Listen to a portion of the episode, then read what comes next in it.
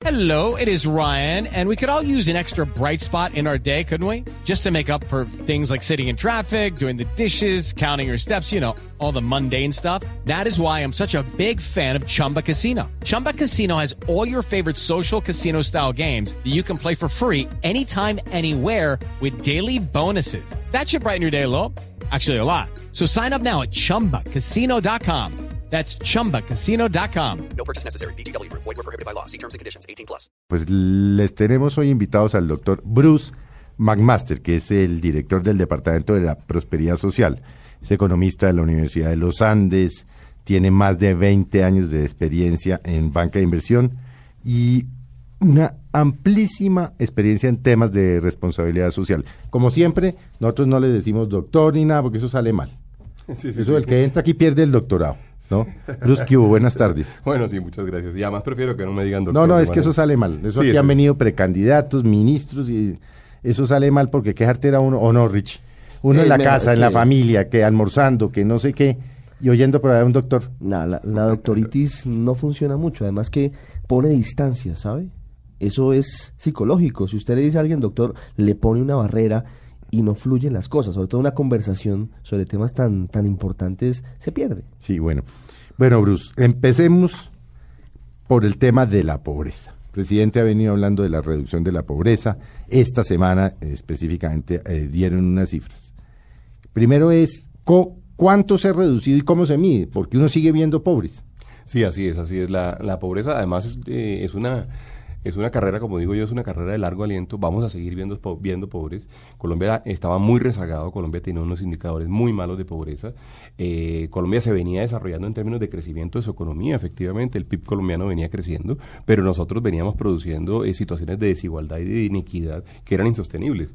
De manera que Colombia como país ha, ha metido este tema en la agenda. Tienen ustedes razón, no somos no- noticia de todos los días, pero está en la agenda de la gente. En el fondo de la gente, en el fondo de la mente de las personas está el tema de, bueno, cómo reducimos la, la iniquidad, cómo in- reducimos la desigualdad, cómo re- reducimos la pobreza. De manera que sí, estamos en este momento dando, estamos eh, martillando. Yo en este momento digo dos o tres cosas. Primero, esta es una carrera de largo aliento y este es un ejemplo que he venido utilizando. Un- una carrera, de, yo digo, es, es una maratón de 42 kilómetros donde vamos solo por el kilómetro 10, es decir, falta mucho. Sí, Eh, no, sí, la gloria no, todavía. No, no, no, todavía no, no sabemos ni siquiera si terminamos, pero sí sabemos que vamos con buen tiempo y sabemos que vamos por el carril correcto y sabemos que vamos hacia la meta. Eso es lo que sabemos hoy en día. No queremos tampoco, digamos, eh, vanagloriarnos eh, innecesariamente, además injustificadamente probablemente también. Mucha gente le dice a uno, pero ¿cómo eso que están superando la pobreza? ¿Hay pobres? Claro, hay pobres. Vamos por el kilómetro 10. Nos falta el 75% de esta carrera. La otra pregunta era cómo se mide. Colombia eh, en realidad lo ha medido eh, como lo miden el resto de países, que es una- lo que se denomina la pobreza por ingresos, es decir, qué tanto realmente gana una persona y si le alcanza para vivir. Ah, bueno. Eso es lo primero. Primero, entonces, ¿qué tanto están ganando los colombianos y sí, sí, y sí les alcanza para vivir? Bueno, pues en, en realidad ese es el tema, digamos, y entonces hay como dos indicadores que hemos venido utilizando, que son el de pobreza extrema. En ese orden de ideas, digamos, el de pobreza extrema nos, indi- nos, nos dice que una familia de cuatro miembros que gane menos de 380 mil pesos es considerada una familia en condición de pobreza O extrema. sea, estamos hablando de un poquitico más de 10 mil pesos mensuales. Diarios. Eh, eh, diarios. Diarios. Exacto, sí. exacto. Uno con eso a duras penas logra sobrevivir. Y eso es lo que consideramos. Para familia, para cuatro personas. Para cuatro personas en la familia. Eh, eh, no es la discusión que hubo hace dos años de si era 80 mil mensuales y no sé qué. No, es No, no, la del- el- no, la- no es la del vicepresidente Angelino, no, no, no. Esa no, esa, esa no es, eso ya fue superado, eso fue un tema como semántico, se enredaron ahí las cosas. Estamos hablando de un poco menos de 400 mil pesos. Esas son personas a las que en realidad, la medición cuál es en realidad, es somos capaces o no, con un dinero determinado, de, de adquirir los nutrientes No, sobrevivir, y la, sí. cala- ca- un tema de sobrevivencia. Esa es la pobreza Pero extrema. por encima de ese de esa cifra, Bruce, eh, la situación no es mucho mejor. Es que haciendo cuentas, son 400 mil pesos más o menos mensuales, divídelo entre cuatro personas, es decir, son 100 mil mensuales, divídelo entre 30, son 3 mil pesos diarios. Y si lo sube un poquito, son 4 mil pesos diarios. Con 4 mil pesos diarios, perdóneme, pero, pero la gente no vive. Claro, por eso, se- por eso es que lo- por eso es que nos preocupa Por eso se tanto. llama inequidad. Y por eso es un tema de inequidad, por eso es un tema de desigualdad, por eso lo consideramos pobres extremos. Esa medida que es muy buena, yo creo, es la medida que nos dice si la persona gana o no o recibe o no al menos dos dólares al día. Esto es una medida más o menos Sí, universal. ¿Cuántos colombianos están en esa situación, Bruce? Bueno, en esa situación, hoy en día hay un poco menos de 5 millones de colombianos. Es mucho todavía. ¿no? que es muchísima gente, es muchísimas personas, no nos, nos preocupa muchísimo, digamos, y por eso decimos justamente que vamos apenas en el, apenas en el, en el kilómetro 10 de una carrera de 42 Bueno, kilómetros. si Así es. yo lo estoy oyendo ahorita, Sí. estoy, eh, ¿qué le digo yo? Estoy en eh, las comunas de Medellín, Sí. estoy en el Valle, en los suburbios en Cali, eh, bueno, en Pereira, en todas las ciudades del país. No sé, en Soledad, Atlántico, En Soledad, no, pues obviamente, en cualquiera de esos sitios. Y yo lo estoy oyendo a usted eh, en donde nosotros llegamos, en las seis ciudades donde llegamos, Bogotá, Medellín, Cali, Barranquilla, Neiva y Villavicencio. ¿Cómo me va a ayudar a mí el gobierno? Bueno, Porque eh, yo me jodo 20 horas diarias. Bueno, este, este, este es un tema además casi que ideológico. Nosotros los que estamos metidos en este tema y los que tenemos esta tarea y que hemos asumido hacer esa tarea, hemos dicho, el gobierno, el Estado colombiano, tiene no solamente que, acompañar a la gente, no solamente que demostrarle su solidaridad y demás, sino tiene que crear lo que nosotros hemos denominado un piso de protección social.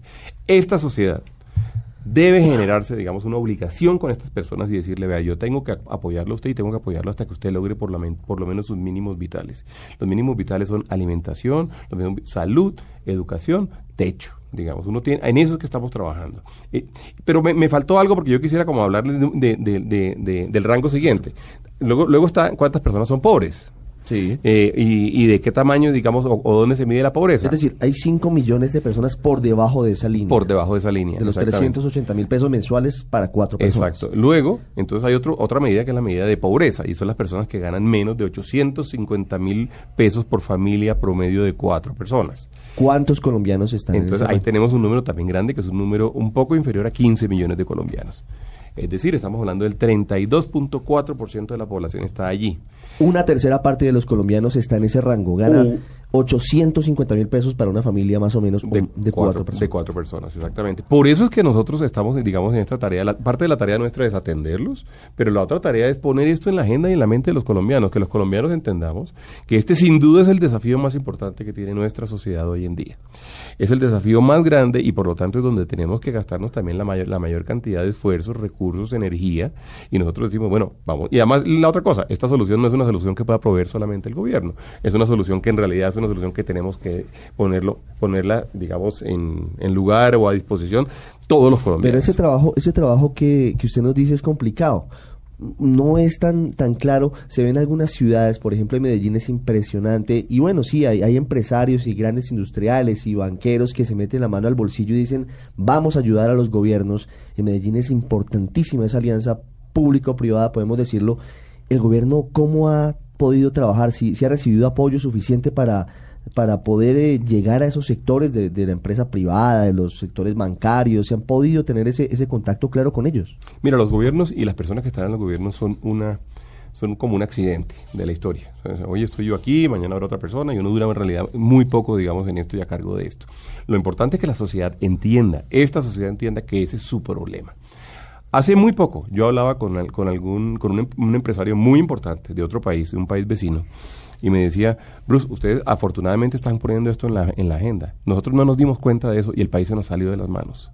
Entonces, más, más, le, más le vale a- a- al empresariado y más le vale a todo el mundo que sea consciente de este problema, porque si no, todo este crecimiento, todo, esta, todo este eh, eh, eh, optimismo que tenemos hoy en día, digamos, respecto de la inversión que hay en nuestro país, pues no durará demasiado. Entonces, o nos ponemos las pilas e invertimos en nuestro país, incluso hablando en términos casi que empresariales, invertimos en nuestro mercado, o esto se derrumba. Entonces, en eso, digamos, yo creo que Colombia está haciendo un esfuerzo importante y lo está logrando. Es decir, la- en realidad yo no estoy pidiendo responsabilidad social empresarial, estoy- no estoy pidiendo buenos corazones. pero ha mejorado, ¿no?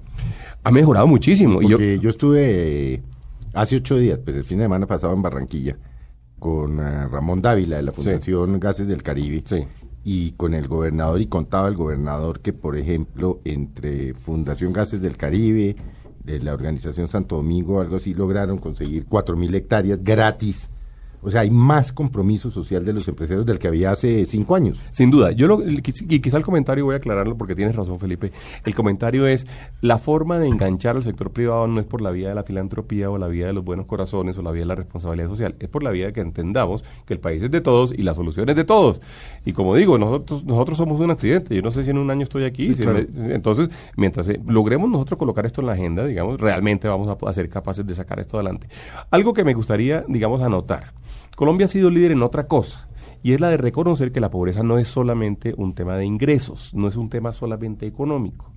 La pobreza, en particular la pobreza extrema, yo la defino particularmente como un tema de exclusión social. En general, las personas que ganan menos de estos dos dólares al día o menos de los tres mil o cuatro mil pesos que tú has calculado, eh, son personas que además han estado excluidos históricamente Ah, no, de nuestra esto no es del gobierno de Santos, ¿no? No, no, claro, es gente que no, se, Están que, no se educó, es gente que no, pues, que no tuvo acceso a la salud, gente que no se nutrió probablemente cuando tenía cinco años o cuatro años, es un- es- son gente que además no tienen acceso a los mercados, de manera que ese... Que no si- tienen cuenta bancaria, No tienen cuenta. saben, o sea, es que no claro, existen.